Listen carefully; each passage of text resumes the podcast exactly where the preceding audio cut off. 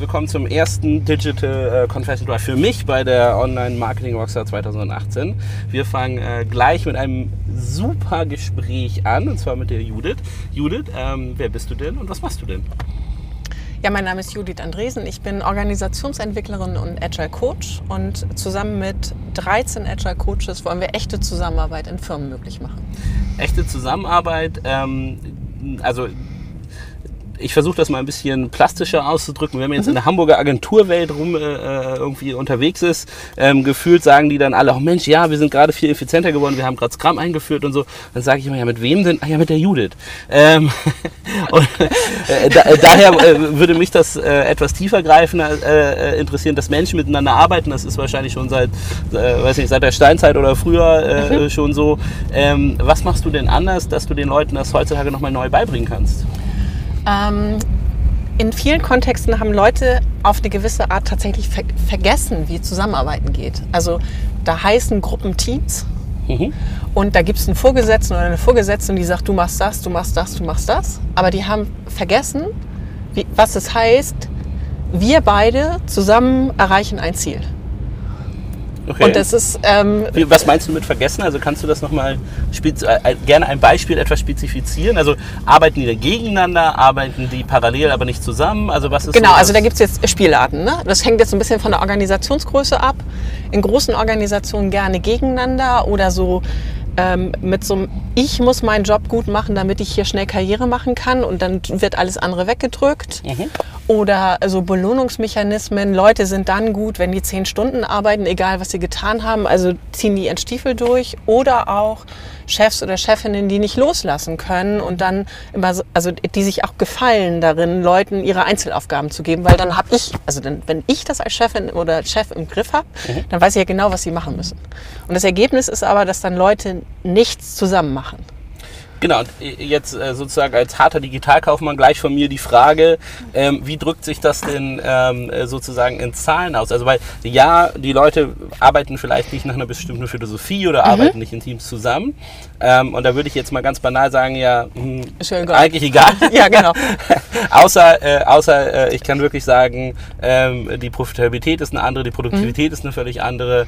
Ähm, und ich glaube, ähm, was ich mal gleich vorneweg nehmen kann, ist so gefühlt bei den Unternehmen, die ich auch persönlich persönlich kenne, auch bei uns mhm. aus dem Netzwerk, die du unterstützt, ähm, danach ist da ein ganz anderer Wind und auch mhm. eine ganz andere Produktivität da. Mhm. Kannst du das irgendwie quantifizieren? Messt ihr das? Oder? Ja, genau. Also es, ähm, wir, wir, versuchen in jedem Projekt zum Anfang rauszukriegen, mit welchen Kennzahlen wir messen könnten. Mhm. Ähm, und wir haben zum Beispiel ähm, ein Beispiel, wo so ein Unternehmen mit 120 Leuten einen bestimmten Projekttyp immer erledigt hat. Und als wir angefangen sind, mit denen zu arbeiten, haben die für diese Art von Projekttyp anderthalb Jahre gebraucht und die sind runter auf vier bis sechs Wochen. Vier bis sechs Wochen, okay. Ja, das ist das, ja mal ein, das ein Quantensprung sozusagen. Ja, genau. Das hat okay. auch zwei Jahre gebraucht, um da hinzukommen. Aber de facto ging es darum, sich immer wieder zu fragen, wer muss jetzt eigentlich zusammensitzen, damit die schnell Entscheidungen treffen können. Und die hatten sich unglaublich viele Abstimmungsschleifen über einen klassischen Projektweg eingefangen. Mhm. Und de facto haben, haben die den nach und nach abgebaut. Okay. Und ihr, ähm, also sagen wir mal, du, du hast jetzt diese These, es ist eigentlich eine dysfunktionale Organisation, weil da mhm. keiner miteinander zusammenarbeitet. Ihr werdet angerufen, also mhm. irgendjemand teilt das Problembewusstsein äh, mhm. und sagt, Mensch, die, jetzt muss die Judith mal kommen und hier mal für Ordnung mhm. sorgen. Und ähm, wie, wie legt ihr dann los? Macht ihr erstmal so eine Art Status Quo-Analyse oder wie? Äh, also was ist euer Beratungsansatz? Das wäre mein ja, klassischer Beratungsansatz. mich, genau. mich würde natürlich interessieren, ähm, wie, äh, wie, wie ihr das macht und dann auch welche Art von Frameworks oder Methodiken ihr mhm. Um aus den zwei sozusagen parallel oder im schlimmsten Fall gegeneinander arbeitenden Leuten in so einem Team äh, ein Team zu machen? Mhm. Also das Erste ist tatsächlich, dass wir anders als eine ähm, klassische Beratung in so einem Fall, also ich bin auch ausgebildete Change Managerin, also ich mhm. habe eine Idee davon, was man macht, wenn man da klassisch drauf guckt. Ähm, was wir anders machen, ist, wir sagen, das agile Manifest, auf das wir uns berufen in komplexen Räumen, spricht nur von Teams. Mhm. Das heißt, wir ignorieren erstmal die gesamte Organisation und sagen, gebt uns die Teams, wo ihr sagt, wir vermuten, wenn die richtig zusammenarbeiten würden, dann wäre da ein Hebel drin.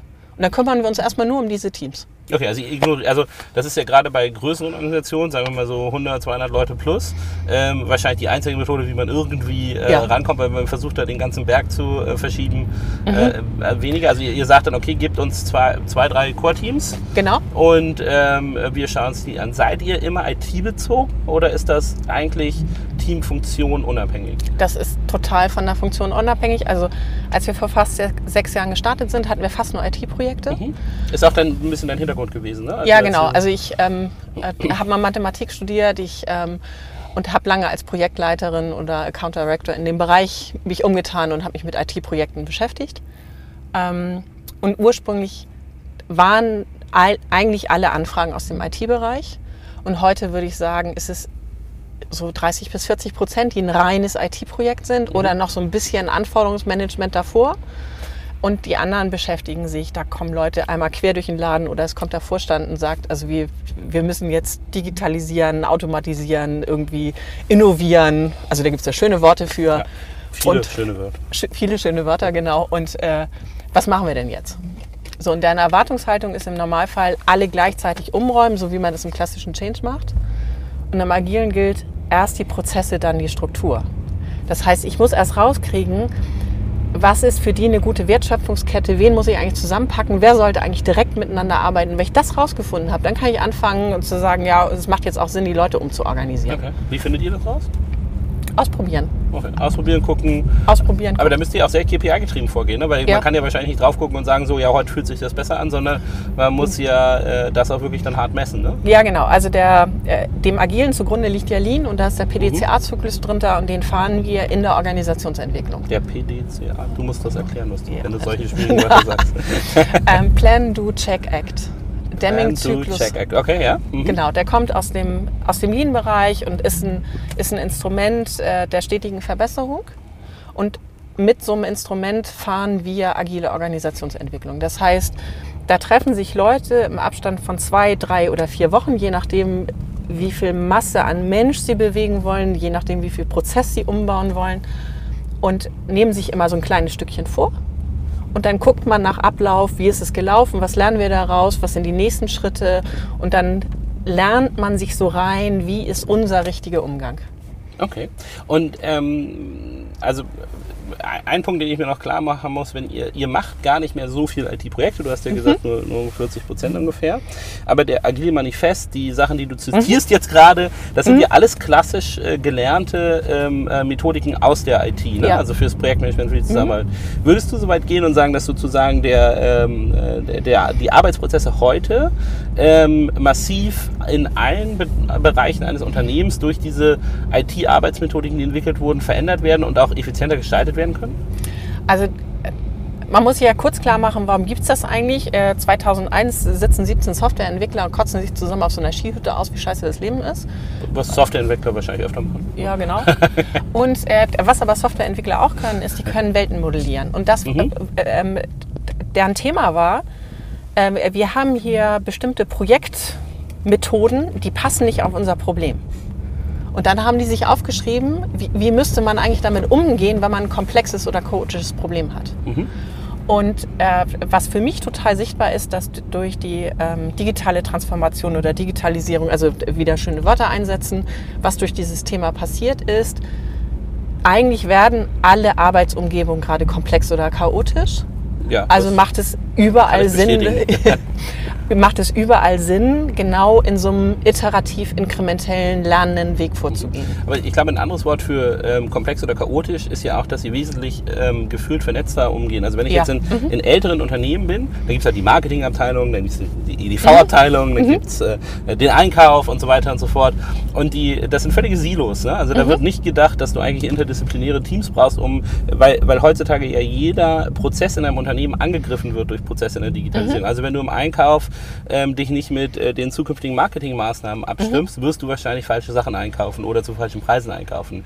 Und ähm, ist das auch nur so eine Sache, wo ihr rangeht, dass ihr auch diesen, diesen interdisziplinären äh, Wissensaustausch fördert in Unternehmen? Also die äh, eine der Grundlagen ist, ich brauche die Leute in der Wertschöpfungskette, die für ein Produkt beitragen, die muss ich alle auf einem Haufen haben, weil das ist ein komplexes Thema und in einer komplizierten Welt gilt, ich konnte durchorchestrieren. Erst diese Disziplin, dann diese, dann diese, dann diese. Und das funktioniert heute nicht mehr. Was ich brauche, ist, ich brauche alle an einem Tisch und muss die fragen so, was denn nun? Also wo ist, wo ist denn jetzt der größte Hebel und könnt ihr da mal ran und lass mal alle Wenn und Aber, Abers weg. Und das bilden normale klassische Unternehmen nicht ab, weil die sind schön nach Stablinie sortiert in den einzelnen Funktionen und denken an der Stelle noch sehr stark im Funktionsmeistertum. Es sind alles Begriffe aus, ähm, ähm, aus dem Taylorismus und damit kriege ich aber kein komplexes Problem bewältigt. Und ja. ich finde, ähm, dass, dass dass bei, alle bei Taylor dieses Thema es war, es war ja auch die Annahme, dass du jedes komplexe Pro Problem auf so viel einfache Einzelschritte runterbrechen ja. kannst, dass es lösbar wird dadurch. Und, und sozusagen dein Ansatz beim Projektmanagement ist zu sagen, das ist gar nicht mehr möglich heutzutage, mhm. diese, diesen Runterbruch zu erzielen, dass genau. mein Komplexes einfach wird. Also ähm, ähm, man sagt, Komplexität ist ein Maß für die Systemelemente und die Interaktionsbeziehungen zwischen diesen Systemelementen. Das merkt ihr euch jetzt alle. und also jetzt sag mal platt, durch, alleine durch Vernetzung, ähm, durch Internet ist die Anzahl der Systemelemente für ein Unternehmen extrem gestiegen, weil die sind ja im, Grunde alle gehalten, heute in Direktmarketing zu gehen. Also mhm. was anderes ist die Online-Filiale. Ja. Das heißt, die, die haben mit einmal einen Interaktionsbereich, den die vorher überhaupt nicht hatten. Und alleine das macht unglaublich ähm, oder bringt unglaublich viel Komplexität in ein System. Mhm. Also das finde ich ist relativ banal erklärt. Und äh, was man dann sieht, ist, dass viele klassische Unternehmen wirklich den Gedanken drehen müssen, um was es geht. Also wenn ich ein großer Filialist, äh, falsch, wenn ich ein großes Handelshaus zum Beispiel bin, dann sind die ganz oft davon betrieben, hier gibt es den Bereichsleiter für, ich übertreibe mal, Bikinis und da gibt es einen für Zelte und da gibt es einen für Wasserhenker was. Mhm. Also so. Das heißt, dein Denke ist aus dem zu verkaufenden Produkt getrieben. Aber es ist nicht getrieben aus dem Einkaufserlebnis, das der einzelne Konsument inzwischen direkt mit ihnen hat. Also wie funktioniert deren Shop? Wie funktioniert, ähm, wenn die noch Filialsystem haben, wie funktioniert irgendwie ein Blended System? So denkt keiner, sondern da sitzt halt jemand und sagt, meine Bikinis müssen gut präsentiert werden. Aber das ist nicht mehr die Frage. Die Frage ist, wie funktioniert die Gesamtpräsentation? Okay also ich glaube auch diese, ähm, ähm, also mehr, mehr aus der Gesamtheit rauszudenken, mhm. ist auf jeden Fall eine Sache, die bei den erfolgreichen Unternehmen der Digitalisierung gegeben ist. Sag mal, die ähm, jetzt nochmal zurück zu eurer äh, eigentlichen Arbeit. Also ihr mhm. habt jetzt ähm, gesagt, wir besuchen uns ein paar Teams mhm. raus. Ähm, nach den Regeln des Agile Manifest gucken wir, was läuft, mhm. was nicht läuft, messen das mhm. und, ähm, äh, und haben das dann aufgesetzt. Mhm ist danach, wenn ihr dann einmal dort einen ähm, besser funktionierenden oder optimierten Prozess geführt habt, ähm, ist ja, ähm, ähm, gebt, was gebt ihr den Leuten an die Hand, dass sie das einhalten und wie skaliert ihr das dann durch eine Organisation von 200 Leuten? Also wie, mhm. was sind so die nächsten Schritte Leider in noch eurem... Nullen hinten dran. Ähm, also wir machen auch 200 Leute, aber tatsächlich ist ein Großteil der Unternehmen, wir haben eher, ja. ja. Mhm. Also, es gibt zwei Wege. Also wir sagen dazu, wenn die Teams schon mal funktionieren, dann sagen wir agiler Reifegrad D zu. Das ist ähm, echt im Team arbeiten. Und die zweite Stufe ist... Was ist die Gewinnerstufe? In A? A. Okay, A, B, C, D. Oh, oh, dann ist D noch nicht gut. Okay. Davor ist so wie beim letzten Mal. Okay. Da fangen wir an. Okay, also ein E gibt es nicht mehr. Nein. Okay, gut. Okay, ja. Ähm, obwohl man könnte falsch angewendetes Grams könnte man gut als E bezeichnen. Okay. Ähm, äh, dazu, ich glaube, sorry, dazu ja? müssen wir nochmal uns wieder treffen, einen getrennten äh, Podcast machen, wenn ich äh, äh, sozusagen äh, die, die Male, die ich immer, wo Leute ganz froh, froh sind, oh, wir machen jetzt alles nach Scrum-Methodik mhm. und so. Und ich sage meinen Leuten halt immer, die müssen genau nach Scrum arbeiten und ich prüfe das immer so, ihren Projektfortschritt dann jeden Tag, dann denke ich immer, hm, Mhm. Hm, schwierig. Mhm. Ähm, äh, also, also, falsch eingeführte Scrum-Projekte sind, glaube ich, nochmal ein, äh, ein Podcast wert. Ja, also ich hätte so das eine oder andere Anti-Pattern, das ich äh, gesehen mhm. habe und auch erkannt habe. Okay, ähm, sorry, aber ich habe es unterbrochen. Jetzt, genau. Also, also, wir sind bei Stufe D. Wie genau. kommen wir zu A, B, C, C, C? C, C. C ist jetzt im großen Team liefern. Also das, was wir fangen ja mit, irgendeinen, mit irgendwelchen Teams an und ganz oft sind die dann so, die können dann in sich schon Sachen machen und kriegen dann aber raus, damit sind sie nicht, noch nicht marktfähig oder damit kommen sie noch nicht schnell in den Kunden. Das, was das Agile Manifest sagt, prüfe schnell am Kunden, ob es funktioniert. Das ist das erste Prinzip. Mhm. Sehr schnell im Markt und lernen. So. Und äh, dann ist die Frage, wen müssen wir eigentlich dazu holen, damit das hinhaut? Also damit die schnell, und jetzt kannst du lustige, agile Wörter einsetzen, damit die schnell einen MVP an den Markt kriegen, damit die schnell Experimente an den Markt kriegen, damit die schnell was machen können. So, das ist eine Skalierungstechnik, zu sagen, diese Teams werden immer bunter und bilden irgendwann die gesamte Wertschöpfungskette ab. So. Die andere Taktik ist zu sagen, ja okay, wir haben jetzt in drei oder vier Teams gelernt, welche Methoden hier ganz gut zum Geschäftskontext passen und das entsprechend auszurollen. Und also mehr auf ARD zu bringen. Ja. So, das, das, die, beide Wege haben wir schon gesehen. Okay, also da habe ich, hab ich sozusagen kleine Teams und dann habe ich große Teams, die delivern. ja, genau, Okay, die ja. echt liefern. Und das Ja. ist zweite Stufe ARC. Aber echt liefern auch hart gemessen. Also Hart KPIs, gemessen. die ihr definiert Ja, genau. habt. Also, und das wären, äh, also im IT-Umfeld könnte ich mir dann sagen, Zeit, wie lange man ein Ticket beobachtet, Ticket-Backlog, solche Ja, Sachen. genau. Wären, wär, die sind einfach. Wenn ihr Mhm. jetzt aber interdisziplinär unterwegs seid, müsst ihr immer KPIs definieren, wie. Mhm, genau, also wir hatten zum Beispiel mal einen Filialisten, die haben so lustige Einkaufsprozesse gehabt von irgendwer hat sich was überlegt, fliegt nach Asien, äh, bis es im Laden ist über ein Jahr. Und die haben gesagt, nee, so ist blöd, muss schneller gehen. Und die haben dann ein sehr interdisziplinäres Team gebaut auf ARC und haben äh, dann so Sachen gemacht. Im Agil heißt ja äh, ein, eine weitere We Weg, Methode ist One Some Many. Also in einer Filiale, also einmal kurz nach Asien geflogen, eine Idee gehabt, äh, ausprobiert, nach einem Monat im Laden gehabt, geguckt, ob es funktioniert, funktionierte dann in einigen Filialen gemacht und dann auf mehrere Okay. ausgerollt. Und das war auch ein total buntes Team, weil da saß nicht mehr nur der Einkauf, sondern da saß auch der Online-Match mit drin und jemand von den Filialen und also total bunt. Äh, immer mit der Frage, was genau brauchen die Leute oder was wollen die Leute draußen und wie kriegen wir das schnell und unkompliziert hin. Okay. Und die hätten dann, also in so einem interdisziplinären Einkaufsteam, hätten die dann Level C erreicht. Und jetzt sag mal, was man für A und B machen muss. Für B, äh, B ist Führung an Teams ausrichten. Okay. So, jetzt habe ich lauter bunte Teams hier, die, die livern so vor sich hin. Und die- im Normalfall ist eine Organisation nach Stablinie organisiert. Also ich habe einen Chef oder eine Chefin, die ist für den Vertrieb, einen für den Einkauf, einen für Marketing, einen für Personal. So. Also Grafik, Stab ist oben, Linie drunter. Genau, Mhm. schön gemalt. Was man jetzt feststellt, ich habe jetzt ja lauter bunte Teams. Und dann kommt die Frage im Sinne einer dienenden Leitung, was muss ich jetzt eigentlich tun als Führung, damit die gut funktionieren?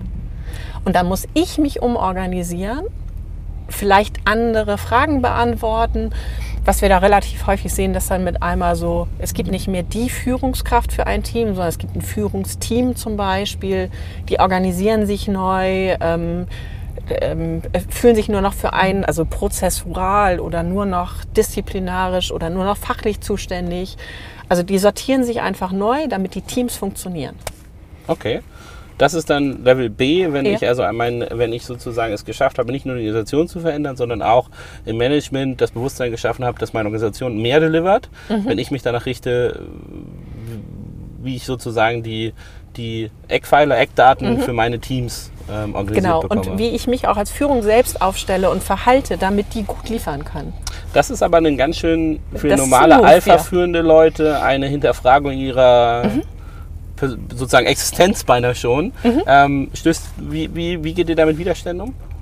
Also, ähm, Ich nehme an, ihr habt da ein oder zwei, dass da nicht alle gleich sagen, ach wunderbar, lass mal Ja, genau. Also es gibt natürlich ein paar, die haben es einfach durchgeholt und sagen, ja, okay, ich sehe, dass meine Art, meine bisherige Art zu führen, kollidiert damit, wie, wie die Teams gerade drauf sind. Ich muss mich umbauen. So, und die, die es auch als Lernschritt sehen und das toll finden und auch eine Form von dienender Leitung gut finden für sich.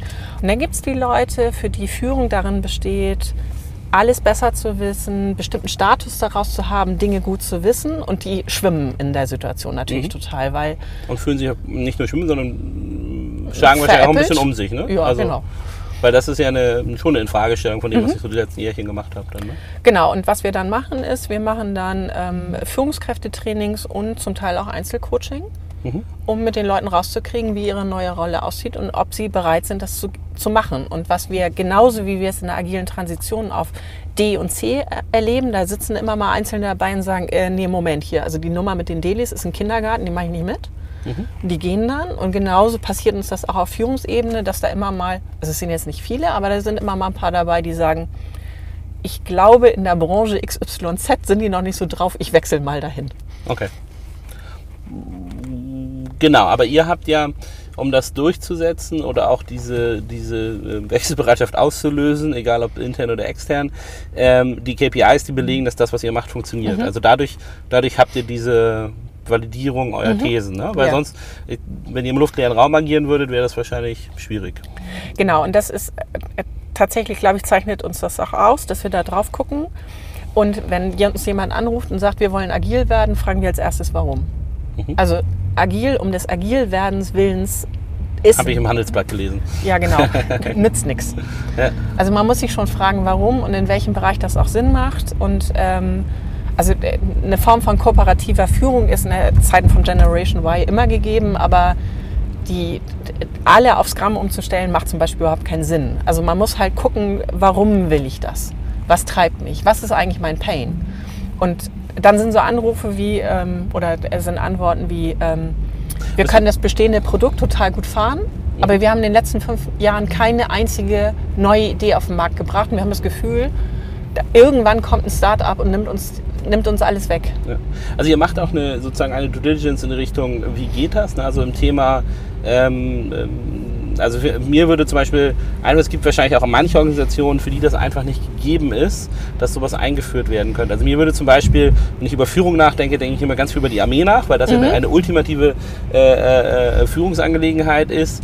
Und da ist es wahrscheinlich in logistischen Prozessen zum Beispiel möglich, sowas einzuführen. Aber wenn etwas befohlen wird, was nicht in der ultimativen Interessenlage des, äh, äh, des Teams ist, Team, geh dahin, lass auf dich schießen, dann ähm, äh, ist, ist so ein agiles Vorgehen wahrscheinlich schwierig. Würdest, du- ist das aus der meiner Unwissenheit gesprochen oder stimmt das? Also gibt es Situationen, wo ihr sagt, okay, das ist jetzt so eine Spezialsituation mit solcher einer Interessenlage, da ist das, was wir machen, nicht anwendbar. Also ähm, Themen, die nach wie vor kompliziert sind. Also ich habe eine klare Ursache-Wirkungsbeziehung. Also ich weiß, ich mache das und dann passiert das. Ähm, die managebare Risiken haben. Die fährt man in Stablinie oder in einem klassischen Projektvorgehen effizienter als mit agilen Methoden. Kannst du da Beispiele geben? Also,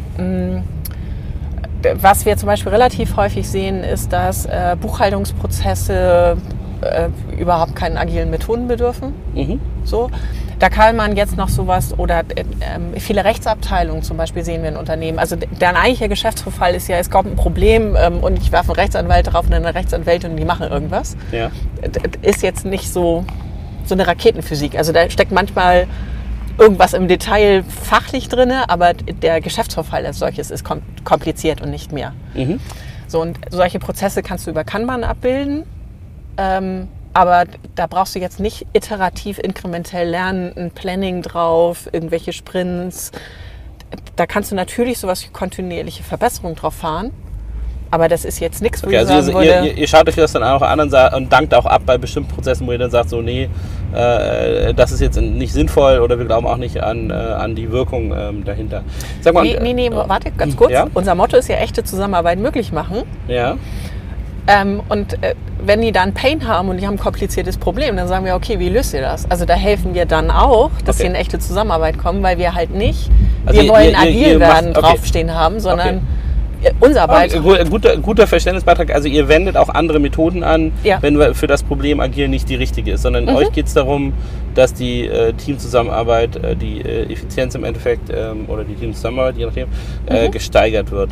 Ähm, spannend. Level A? In und mit der Organisation lernen. Du hast jetzt lauter Wertschöpfungsketten, die funktionieren. Da Ja. sitzt eine Führung drauf, die funktioniert, Ja. die sich genau danach ausrichtet, was die Teams brauchen. Und jetzt stell dir vor, da hinten passiert was und da vorne bräuchten die das Wissen. Und dafür brauchst du informelle und formelle Mechaniken in der, in der Firma, wie diese Lernschritte schnell von links nach rechts kommen. Okay. Kann ich ein Beispiel dafür haben? Sind das, ist das auch eine Sache, dass dann interdisziplinäre Gruppen, Stand-ups, Ja. Mhm. Dailies gemacht werden? Oder so wie, wie gib mal einfach ein paar Beispiele dafür. Also äh, es gibt irgendeine Truppe, die kümmert sich um, äh, äh, um das Filialangebot ähm, und die kriegt raus, ähm, rote Handschuhe gehen dieses Jahr gar nicht. Okay. So, und dann ist die Frage, wie kriegt die Online-Fraktion das mit und wie kriegt, äh, äh, gibt es noch Leute, die sich um gezieltes irgendwie Social Media kümmern? Also wie, wie kriege ich solche Informationen schnell durchgetragen? Und eine gute äh, äh, Organisation auf ARA kriegt diese Information, ohne dass sie darüber nachdenken muss. Weiß sie, wo sie hin muss, wo diese, also die erkennen, das ist eine Information, die muss auch woanders hin. Und Also die man- andere man- Seite kann das fangen. Die Das würde ja, würde ja erfordern, dass die Person innerhalb der Organisation, die diese Information bekommt, ein Problemverständnis dafür entwickelt, dass das über den eigenen Tellerrand hinaus Mhm. Ein Thema äh, ist. ein Thema ist. Und das ist ja, glaube ich, bei, bei äh, Großkonzernen, also auch bei Mhm. meiner Zeit, als ich zum Beispiel bei HSBC im Banking war, da, äh, das war zu dem Zeitpunkt halt die größte Bank der Welt mit 300.000 Angestellten, Mhm. da hat man teilweise 48 Stunden am Telefon gehangen, um innerhalb der Organisation eine Info zu kriegen. Mhm. Ähm, nur um äh, rauszufinden, wo- wohin es geht. Da hätte ich mir das mal gewünscht Mhm. und habe äh, hab auch gedacht, das ist in großen Organisationen ein der schwierigsten Probleme, dass jemand vielleicht durchaus Mhm. auf sehr relevante Informationen sitzt, ähm, es aber keinerlei Austausch gibt äh, dahingehend. Mhm. Wie, wie bringt ihr das den Leuten bei? durch, jetzt sind wir wieder bei Agil, durch Experimentieren. Also wir probieren unterschiedliche Formate aus und gucken, was passiert. Mhm. Und bei den einen ist das dann so, bei kleineren Organisationen kommt da dann relativ schnell raus sowas wie ein, ich sag mal, ein Company Breakfast, danach mit so einem Lean Coffee, wo Leute sich zu bestimmten Themen austauschen können und dann funktioniert das. Ähm, in anderen Organisationen haben wir gesehen, dass die äh, so äh, Paten für bestimmte Themen gründen und eine Ansprechbarkeit äh, realisieren für bestimmte Themen. Ähm, was wir auch schon gesehen haben, ist, ähm, äh, Bereichsleiter laden und Bereichsleiterinnen laden regelmäßig zum Pizzaessen ein und es kann, können alle kommen, die glauben, dass sie ein Thema Also haben. Pizza, Kaffee und sowas ist, Ja, äh, involviert immer Essen. Jetzt Immer genau. Ich gut. Ja? ähm, die, ähm, es gibt Studien darüber, dass Projekte dann äh, funktionieren, wenn der Anteil der informellen Kommunikation hoch ist. Okay. Und ähm, du siehst gerade, eine der Wege, um auf AAA zu kommen, ist sich zu fragen, also im Grunde informelle Kommunikation zu institutionalisieren, also auch Räume dafür zu schaffen. Also was wir auch schon gesehen haben, ist, dass, dass Leute, die irgendwo zwischen C und D rumwabern, anfangen, riesen innenarchitektonisch zu arbeiten. Also Begegnungsräume schaffen, Leute ins Gespräch bringen, also auch hierarchieübergreifend. Ähm, Einfach allen Zigaretten umsonst geben, damit sie in der Zigarettenpause sich austauschen können. ja, genau. Nun wird Eine eher kontroverse Maßnahme, aber ähm, Genau, ich würde, würde jetzt Zigaretten nicht. so. Also die ähm, Zigaretten wäre jetzt nicht mein Maßnahme, Mhm. aber sowas, äh, ein, ein guter Ort für Kaffee, für Tee, ähm, eine schöne Dachterrasse, ähm, äh, also irgendwas schaffen, wo Leute sich treffen können und auch Gesprächsanlässe geben. Also Lean Coffee anzubieten oder äh, Company Breakfast oder weiß der Henker was. Also irgendwas, wo Leute Bock haben zu kommen und in Austausch gehen. Okay. Und was wir auch schon gespielt haben, ist ähm, Landlotto. Also d- Leute werden sich zugelost und also einfach um ein formelles Gespräch zu stützen und Mhm. äh, die haben dann ein Blind Date im Foyer und treffen sich mit jemandem zum Frühstück oder zum Mittagessen. Einfach um Begegnungen aus, im Haus zu fördern. Okay, cool. Und ähm, also jetzt, jetzt haben wir, glaube ich, einen, einen kleinen Peak reinbekommen in was man ABCD äh, stylmäßig machen muss. Aber ähm, eine Frage, die ich habe, wenn ihr jetzt da reingeht und ich höre mir all diese Schritte an, Mhm. du redest ja sehr viel über Ausprobieren, neue Konzepte etablieren und so weiter und so fort. Nervt ihr die Leute damit zu Tode oder akzeptieren die das so? Also wie, wie gehen sie darauf ein oder merken die selber, Mensch, das funktioniert viel besser, deswegen Mhm. bin ich bereit, auch das nächste Experiment mitzugehen. Aber wenn ich jetzt so in den Durchschnittskonzern gehe und sage, so, jetzt wird ein halbes Jahr an euch jeden Morgen rumexperimentiert, ähm, dann ähm, ist, glaube ich, den Buy-in, den ich da kriegen würde, sehr, sehr begrenzt. Also wie, wie verpackt ihr das netter oder? Ähm, Nee, wir ähm, nennen es Experiment. Okay. Hilft halt nichts. Ähm, und äh, also es gibt so eine Frage von, ähm, gerade bei großen Unternehmen ist am Anfang, aber wir müssen doch wissen, dass es funktioniert. Mhm. Dann sagen wir, komm, hier, du probierst es jetzt zwei Wochen aus, was hast du zu verlieren? Im Zweifelsfalle zwei Wochen. Ja. Und das ist billiger, zwei Wochen zu verlieren, als einen Riesenplan zu machen, nach einem halben Jahr auszurollen, das halbe Jahr verloren zu haben. Also zwei Wochen experimentieren. Du kannst ja immer abbrechen. Du kannst immer sagen, nee, das, das ist die falsche Richtung. Das heißt, äh, da, Wer bricht dann ab? Wer entscheidet das? äh, also wir nicht. Wir sind die Coaches. Wir moderieren den Prozess, der, Okay. Kunde. Okay. Und abbrechen heißt dann ja im Normalfall, okay, das war das falsche Experiment, was ist das nächste Richtige? Aber da steckt schon so eine Idee in der komplizierten Welt ähm, dahinter von, in der komplizierten Welt mache ich ein Experiment, um meine Hypothese zu beweisen. In der Mhm. komplexen Welt mache ich ein Experiment, um eine Hypothese zu bekommen. Also ich habe so eine Idee, Okay. da müsste ich mal gucken, ob das, Also ich habe keine vorgefasste Meinung, was Nee. meine Hypothese sein könnte. ja, sondern Mhm. ich sage, wir probieren das so aus und vielleicht kriegen wir das rationalisiert und natürlich ist das mit KPIs gestützt. Also ich hätte eine Idee von, es funktioniert, wenn es so und so geht. Ähm, und dann probiert man das halt aus. Und unser Argument ist, probier es für zwei, drei oder vier Wochen aus. Das ist billiger als ein halbes Jahr nachzudenken. Probier es in one some many, also mit kleiner Menge, mit mittlerer Menge, mit großer Menge aus. Also pirsch dich an dein Thema ran. Mhm. Ähm, und mit diesen Kostengründen kriegt man das ganz gut sortiert. Okay. Und im ersten Schritt ist es gerade für in größeren Unternehmen, für, also spätestens ab Abteilungsleiterebene oder Abteilungsleiterin-Ebene, ein Thema, weil die ihre Kompetenz beweisen, indem sie das Richtige vorgeben. Und da muss man tatsächlich immer mal im Einzelcoaching dran arbeiten, dass sie sich das trauen. Also da, da kommt, viele sprechen ja davon, dass Mut ein agiler Wert ist. Für mich ist eigentlich ein Mut ein ein Wert in der agilen Transition, also in der Veränderung, weil ich zum Teil Dinge tun muss, die ich noch nie so getan habe. Und ja, es, ist ja ein, einerseits Mut, aber auch ein Loslassen. Ne? Also ein Ja. Mhm. Loslassen der, der Kontrolle, der etablierten Arbeitsmethoden und auch der ähm, äh, geistigen oder zumindest autoritären Führerschaft. Ne? Die, Ja, genau. die muss ja losgelassen werden, damit es überhaupt funktioniert. Und ähm, da kann ich mir vorstellen, dass Sie einige spannende äh, Einzelcoaching-Gespräche Und, führen. und gleichzeitig haben wir es halt oft erlebt, dass dann jemand da sitzt und sagt, also äh, danke, dass du mich aufgehalten hast, dass ich es nicht verhindert habe, weil das Ergebnis verblüfft mich heute und es ist gut. Aber auch das muss man ja lernen. Und ist wahrscheinlich auch eine Erleichterung teilweise, Mhm. ne? weil ähm, äh, fairerweise auch als Führungskraft hat man die Weisheit der Fähre nicht mit Löffeln gefressen. Mhm. Ähm, äh, und äh, da eine, ähm, glaube ich, breiter gestreutere Entscheidungsbasis zu schaffen, ist oft auch eine Erleichterung, wenn man das dann hinterher ähm, erfahren hat, wie das so wirken kann, wenn ich mir nicht vorher alles vorüberlegen muss oder Ja, genau. vorgeben Und- muss. Ne? Und ich finde das halt brutal hart, was wir zum Teil von Leuten in, in Hierarchien verlangen. Ne? Dann sagen wir so, der, der, heute stellen ja alle einen Chief Digital Officer ein und sagen, jetzt mach mal. Und dann denke ich mir so, hm, ja, so ein einzelner Mensch zu sagen, jetzt bau mal den Plan, wie wir jetzt hier vernünftig alles digital machen, ist ein bisschen viel. Ne? Also Auf jeden Fall eine Herausforderung. Genau, und ich glaube, dass dann CDOs gut sind, wenn die verstanden haben, ich habe ein komplexes Thema und wie kriege ich so einen Prozess in Gang? Also wie kriege ich Leute mitgenommen? Wie kann, was kann mein Beitrag sein, dass so Teams wachsen, die auf eine bestimmte Art denken? So, wenn sie so einen Prozess treiben, dann funktio funktionieren sie halt. Und Ich, ich habe eine andere Metrik für die Effizienz von Ja? CDOs. Das ist immer, äh, wie, wie hoch ist deren Affinität zu, ähm, äh, zu 3D-Brillen? Ähm, das ist dann immer äh, reverse zu, wie qualifiziert sie sind. also eine hohe Affinität für 3D-Brillen, wirklich schlechter CDO.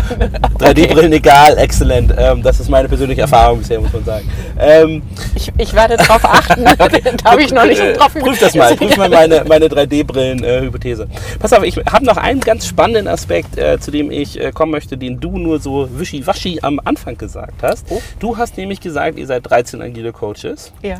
Und als ich dich kennengelernt habe, warst du Judith Andresen und nur Judith Andresen. Ja. Ähm, wie ist denn deine Entwicklung in den letzten Jahren als Unternehmerin mit 13 Leuten, Unternehmerin ähm, Mhm. gewesen? Würdest du zustimmen, dass du von einer Freiberuflerin zu einer Unternehmerin geworden bist? Und wie, wie ist das eigentlich für dich so, die Reise? Also ich äh, habe äh, genau zu meinem 40. Geburtstag die Beratung Judith Andresen gegründet. Mhm. Und mir war klar, das wird ein Unternehmen. Okay. Und ich hatte am 1. November meinen ersten Angestellten, weil ich, Also warst du nie Freiberuflerin? Ich bin Freiberuflerin in dem, was ich tue. Okay. Also das, äh, wir hatten eine lange Debatte mit dem Finanzamt, die fanden, dass wir ein Gewerbe haben, weil wir nicht dafür ausgebildet seien, Agile Coaches zu sein. Und dann habe ich gesagt, ja, aber wir unterrichten unter anderem in euren Unter Universitäten, wie agil geht. Also wir erfinden gerade, wie man das ausbildet. Ja. Und dann haben sie gesagt, ja, okay, dann vielleicht doch Freiberuflerin. Aber warum hattest du den Kampf mit dem Finanzamt? Du könntest doch einfach eine GmbH gründen, die Leute einstellen. Ja, da muss ich ein Gewerbe bezahlen, ich habe keinen Bock drauf. Ich bin Freiberuflerin. Also der, der Aber sind all deine 13 Coaches auch Freiberufler? Nee, die, der Großteil meiner Coaches ist festangestellt, weil ich an feste Konstrukte glaube Okay. und gut. an Commitment. Okay. So, und also mir war klar, es wird ein Unternehmen, mir war klar, wir müssen im Team arbeiten, also Ja. alles das, was ich predige. Und äh, wir haben total stoisch, jedes Jahr stellen wir zwei Leute ein. Okay, cool. Wie identifiziert ihr die? du hast gerade gesagt, die sind nicht ausgebildete agile Coaches. Zum Teil Zum nicht. Teil? Ja, inzwischen ja, weil wir zum Beispiel eine Ausbildung anbieten. Okay, sie können aus dem, aus dem eigenen äh, Wissensschatz äh, genau. greifen. Ähm, aber die äh, d- viel kennenlernen, ausprobieren, ähm, gucken und ganz bunt. Also d- wenn Leute mir Sachen erzählen über ähm, man muss irgendwie bunt werden, dann kann ich sagen, ja, wir sind, also wir haben von der Kulturwissenschaftlerin, BWLer dabei, ähm, ausgebildete äh, Fachfrau für Marketingkommunikation, glaube ich. Ähm, ich bin studierte Mathematikerin. Also das ist wirklich sehr bunt bei uns. Also ein ganz breites Aspekt, äh, Ja. Aspekt von, von Leuten. Ihr wächst stetig und ständig und stabil, also immer mit den zwei Leuten, die du genannt hast. Müsst ihr viel ähm, Werbung, Marketing, Sales machen oder äh, referenziert ihr euch so weiter von Person zu Person? Zurzeit referenzieren wir uns weiter. Ich, Ja. ich denke, irgendwann ist dieser Hype mal vorbei und da werden wir uns auch wahrscheinlich aktiv um Kunden bemühen müssen. Zurzeit ist es so, dass wir, äh, wir bloggen ein bisschen, es wird auch viel gelesen, wir podcasten ein bisschen und äh, treten auf Veranstaltungen auf und halten mal einen Vortrag. Ja. Das war unser Marketing. Okay. Aber du bist mir jetzt so ein bisschen ausgewiesen, äh, ausgewichen. Du hast mir noch nicht erzählt, wie das jetzt für dich persönlich war. Also weil du ja mit, mit 40 sozusagen hast du dich äh, in, ins Unternehmertum gewagt. Ja. Gut, schlecht. Äh, ich ähm, komme aus einem selbstständigen Haushalt. Ich wusste, wa- was ich mich einlasse. Deswegen ist es, glaube ich, erst zum 40. Geburtstag passiert und ich bin mit Leib und Seele Unternehmerin. Okay, also es macht, äh, macht sehr viel Spaß. Ich ähm, freue mich, dass das so, so ist. Ähm, und wie gesagt, ich glaube, es äh, ist äh, ähm, dein, dein Erfolg und die Referenzen, die ihr kriegt, Ja. äh, sprechen ja auch für euch. Ähm, und ähm, ja, wir fahren jetzt gerade wieder bei der OMR vor. Ähm, es hat mich total gefreut, das Gespräch mit dir äh, zu haben. Und ähm, ja, wenn es geht, schauen wir im nächsten Jahr nochmal rein, ähm, gucken, was Gerne. sich bei euch weiterentwickelt hat. Dann seid ihr 15. Mit den zwei mehr. 16, 15, 16, 16. So die Größenordnung. Wir arbeiten. Genau, und habt hoffentlich noch mehr Unternehmen wie das Beispiel, wo du gesagt hattest, von, von anderthalb Jahren auf vier bis sechs Wochen. Das kann man machen. Alles Vielen klar. Dank. Vielen Dank. Jo, tschüss.